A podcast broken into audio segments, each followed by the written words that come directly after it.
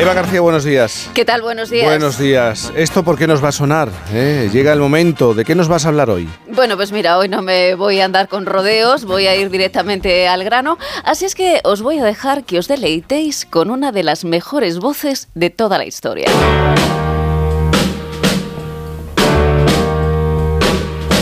El rey. Vaya voz, si es que es incomparable.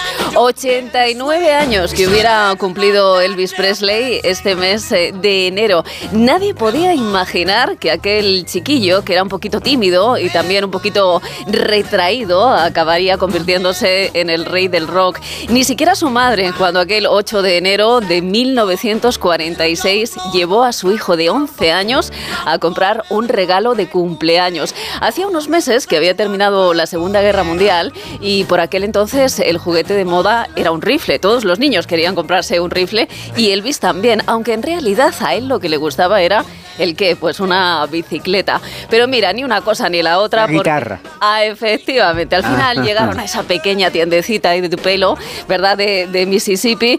Y el vendedor había puesto, bueno, pues esa guitarra a la vista de Gladys, que era la madre de Elvis. Y claro, ella, que era una amante de la música, dijo, Elvis, le convenció y le compró aquella primera guitarra. Una aquella acústica que le costó 12,45 dólares, Jaime. Bueno, fue la mejor inversión de la historia del rock porque aquella guitarra es que claro, tal como lo estás contando, cambió el rumbo de la música para siempre. Fíjate que eh, por un lado aquella guitarra primero cambió a Elvis porque hay que recordar que él era un niño blanco criado en un barrio de negros y claro, los niños pues se metían un poquito con él en el colegio, entonces su vía de escape ¿cuál era? Pues su vía de escape era la guitarra. Y luego por otro lado, aquel instrumento lo que hizo fue cambiar la historia del rock. ¿Cómo lo hizo? Os preguntaréis vosotros. bueno, pues muy fácil. Cuando la familia se trasladó a Memphis, a En 1953. Elvis tenía, bueno, pues ya unos 18 años cuando comenzó a trabajar como acomodador en un cine y también como camionero y entonces se le ocurrió una idea que era extraordinaria, que era regalarle a su madre una canción. ¿Qué hizo? Pues ahorrar un poquito de dinero, irse a un estudio de grabación y grabar la que sería su primera canción, My Happiness.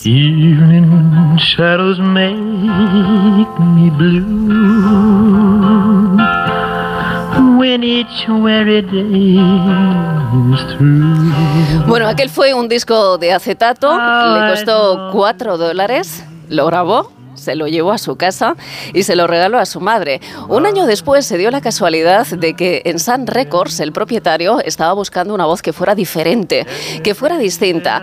Y entonces su asistente le dijo, oye, ¿no te acuerdas de aquel chico que vino a grabar aquel disco para su madre? Y dijo, pues es verdad. Le llamó a Elvis y le dijo, vente para acá que te hago un contrato. Claro, Elvis se quedó alucinado en aquel momento porque visionarios aquellos que cuando él fue a hacer unas pruebas para formar parte... Fueron capaces de ver no, ellos no vieron que Elvis fuera capaz de cantar para poder eh, introducirle en varios grupos, ¿no? Y entonces eh, este hombre sí que lo vio, vio que delante tenía un genio, él se puso allí a, a cantar buscando ese estilo diferente que, que, buscaba el propietario de esta disquera y después de un día de muchísimo cansancio, cuando ya los músicos estaban diciendo, mira, nos vamos a ir porque no damos con, con la canción y con el estilo, Elvis cogió aquella guitarra y se puso a cantar esta canción. Well, right, Mama. That's all right for you. Claro, cuando, cuando Sam Phillips, que era el dueño de esta, de esta discográfica, Se cayó escuchó, para atrás. se cayó, se cayó para atrás, se quedó con la boca abierta y dijo, ¿podéis volver a repetir esta canción? Y dijo, este es el sonido que estaba buscando. Quería a un hombre blanco con una voz de negro. Claro, aquella fue la canción con la que comenzó todo, ¿no? Empieza el estrellato de Elvis.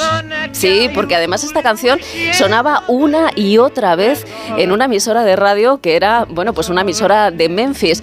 La verdad es que la gente se volvió loca con esta canción. Llamaban constantemente a la emisora diciendo, queremos escucharla una y otra vez. Y además preguntaban, ¿quién es ese hombre negro que está cantante con, bueno, cantando con esa voz prodigiosa?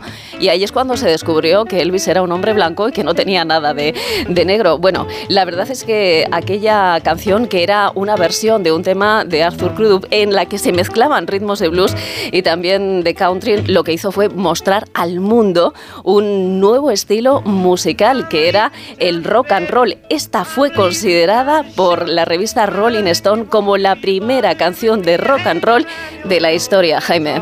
Sí, porque si no me equivoco, dos años después Elvis grabó la primera canción con la que alcanzó el número uno en las listas de Estados Unidos Sí. y con la que se convirtió en el rey del rock. Claro, es la que se llama Heartbreak Hotel y que suena así. Toma ya. Aquellas caderas. Ay, por favor, Viviana. Sé que yo tenía tres años cuando él murió, Claro. si no, pues... ¿Sabes lo que pasa? Que yo vivía allá en Barcelona, pero yo recuerdo que en mi infancia Elvis hizo mucho cine y yo lo veía en el cine Mauritania. Recuerdo hasta el cine donde lo veía. Claro, pues fíjate que esta canción eh, fue con la que él vendió más de un millón de copias, pero al poquísimo de ver la luz y con la que alcanzó el número uno en la lista Billboard, llegando a mantenerse en ese puesto durante ocho semanas. Dicen que un año antes Elvis ya había cantado esta canción en un club y le había dicho el dueño, mira, este va a ser mi primer éxito, va a ser, bueno, un pelotazo y la verdad es que lo consiguió, firmó ese contrato con la discográfica RCA y la verdad es que fue un éxito total. Le invitaron a ir a un programa de televisión, se despertó una auténtica fiebre nacional por Elvis y la verdad es que tiene razón Viviana, porque mira, esa forma de mover las caderas, ese tupé tan estupendo y ese atractivo le convirtieron a Elvis en un ídolo de masas, bueno, pues llegando a provocar desmayos y algún que otro ataque de histeria entre las chicas eh, que eran más jovencitas. Su primer disco, que además fue homónimo, fue el primer álbum de rock en llegar al número uno y el primer álbum pop de esta discográfica que hablamos, de la RCA, que llegó a ventas eh, millonarias. Pero es que además... Fíjate que lo comentabas tú, eh, Viviana, que este año, en 1956, cuando sacó su primer disco, también supuso su estreno de la primera película que él grabó. Love me tender, love me sweet. Cantaba regular, ¿eh? Fijaos, bueno, sí, alguna crítica que otro también se llevó, pero ah, ahí no vamos a entrar, fíjate tú. No, a mí me parecía, bueno, me parece. Sí, sí, sí, sí. Fíjate que, bueno, la repercusión de Love Me Tender eh, fue muy, muy, pero que muy brutal porque antes de su lanzamiento al mercado, la discográfica ya había recibido un millón de pedidos, convirtiéndose en disco de oro antes de que se lanzase. O sea, era algo extraordinario, ¿no? La verdad es que él estaba en pleno apogeo cuando le llamaron del servicio militar. Aquello supuso como una especie de parón en, en su carrera. Después volvió un par de años después. Ya habían aparecido otros grupos, ¿no? En el panorama musical, los Beatles, y ahí es que fue, bueno, pues como un poquito de desgaste, ¿no? Que, que sufrió él, pero sin embargo alcanzó, bueno, cantó temas que fueron eh, memorables, In the Ghetto, bueno, todos recordáis esas maravillas, ¿no?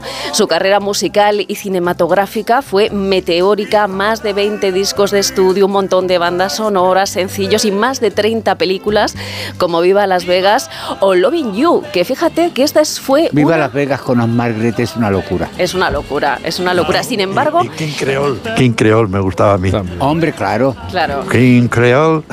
sí. Sí, perdón. No, di, Miguel. No, no, te oímos, te oímos, Miguel. No, no, nada, nada. Que me Quería la apuntar, ¿no? Esa, esa La canción. Claro. película de King Creole y de... sí, sí. Pues mira, os quería contar que Loving You fue eh, una de las eh, pelis más importantes para Elvis porque sus padres aparecían como extras. Cuando la madre de Elvis eh, murió, él nunca más pudo volver eh, a ver esa película, ¿no? Por lo que significaba para él, ¿no? La importancia que tenía. Bueno, todos lo sabemos, Elvis fue nominado a 14 premios Grammy, ganó 3, consiguió más de 100 discos de oro, de platino y multiplatino, lo que da cuenta de lo que fue, de lo que significó y de lo que sigue siendo Elvis. Sí, sigue siendo porque 46 años después de su muerte, Elvis va a regresar, no me Eso lo te digas, iba a a los escenarios en holograma. Claro, es lo que tiene la tecnología, algo... Fíjate, algo- después de muerto, como el sí campeador, ¿eh? Hombre, bueno, pues va a ser un espectáculo inmersivo eh, creado mediante inteligencia artificial, un proyecto que se llama Elvis Evolution y en el que los espectadores van a poder sumergirse en la historia del rey del rock, tanto en su vida personal como en su vida profesional. Y además este proyecto va a terminar con un concierto en el que vamos a poder ver a Elvis otra vez sobre el escenario a tamaño natural y moviendo y contoneando esas caderas y escuchando de nuevo esa voz tan estupenda. Y, y- Todo y, eso claro, tenemos año. que terminar ya, pero es que no me resisto a preguntarte por la historia que nos has contado. Empieza con una guitarra. Claro, y acaba con una Y guitarra. acaba con una guitarra. ¿Qué pasó con esa guitarra? Pues fíjate, Elvis se la regaló a un amigo amigo suyo, que a su vez se la regaló a otro amigo que era jugador eh, de fútbol americano. Entonces, aquel chico la tuvo como un talismán. Pensó que aquella guitarra le iba a dar la fuerza efectivamente extraordinaria para triunfar. No fue así, porque al final el chaval tuvo problemas de alcohol y, y no pudo ser. Pero mira, él tuvo un día un sueño que fue como muy premonitorio, ¿no? Llamó a su hermano y le dijo, mira, he soñado algo que es muy raro, pero te voy a pedir que esta guitarra, si me pasa algo, tú no, no, no la vendas y también quiero que la tengas, que permanezca por lo menos 21 años guardada sin que, mm, sin que salga a la luz. Bueno, al día después de aquel sueño premonitorio, Elvis murió. Este chico, porque tenía problemas de alcohol, pues un día disparó por la ventana de su casa, llegó la policía a su casa, le dispararon y murió. Y el hermano, cuando fue a la casa, eh, descubrió que la guitarra de Elvis estaba guardada en un armario. Él guardó lo que le prometió a su hermano. Durante mucho tiempo Sí. guardó ese secreto y cuando se cumplieron los 21 años dijo, la guitarra de Elvis la tenía mi hermano y además ha contado toda la historia en un libro. Así es que ese fue el final. Bueno, pues este año está muy Elvis de vuelta porque Sí. han hecho Priscila, con lo Sí. cual Priscila Sí. también se ha convertido en un fenómeno de moda, incluso mujeres que imitan los peinados, los eyeliners de la época, con lo cual va a ser un año Elvis Presley y murió en el 75. Yo estaba recién llegada a Barcelona, en agosto En así agosto, del del, en agosto del 77 murió. Ah, del Y 77. que comprara la guitarra en un sitio que se llama Tupelo de Mississippi, a mí ya eso también era premonitorio. Like a river flows surely to the sea.